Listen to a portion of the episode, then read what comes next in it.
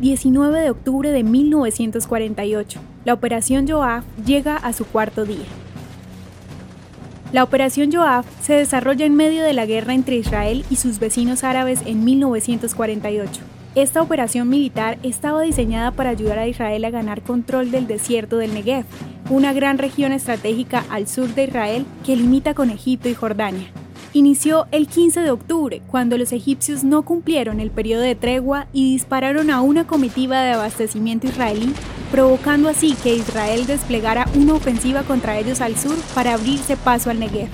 El 19 de octubre, la Marina israelí recientemente formada se involucró en su primera gran batalla cerca de la costa de Ashkelon, Israel. En un esfuerzo coordinado entre las fuerzas aéreas y terrestres de las Fuerzas de Defensa de Israel, se logró exitosamente dividir el ejército egipcio en varias fuerzas aisladas.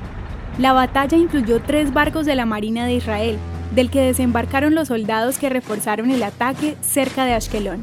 Estos barcos, que inicialmente fueron usados en los años 30 y 40 para traer inmigrantes judíos a Palestina, fueron comprados y readaptados para ser usados con propósitos militares, como la Operación Joab en la Guerra de 1948.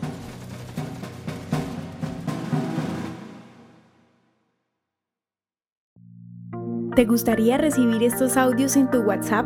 Compartimos nuevos episodios todos los días. Suscríbete sin costo alguno ingresando a www.hoyenlahistoriadeisrael.com. Hacerlo es muy fácil.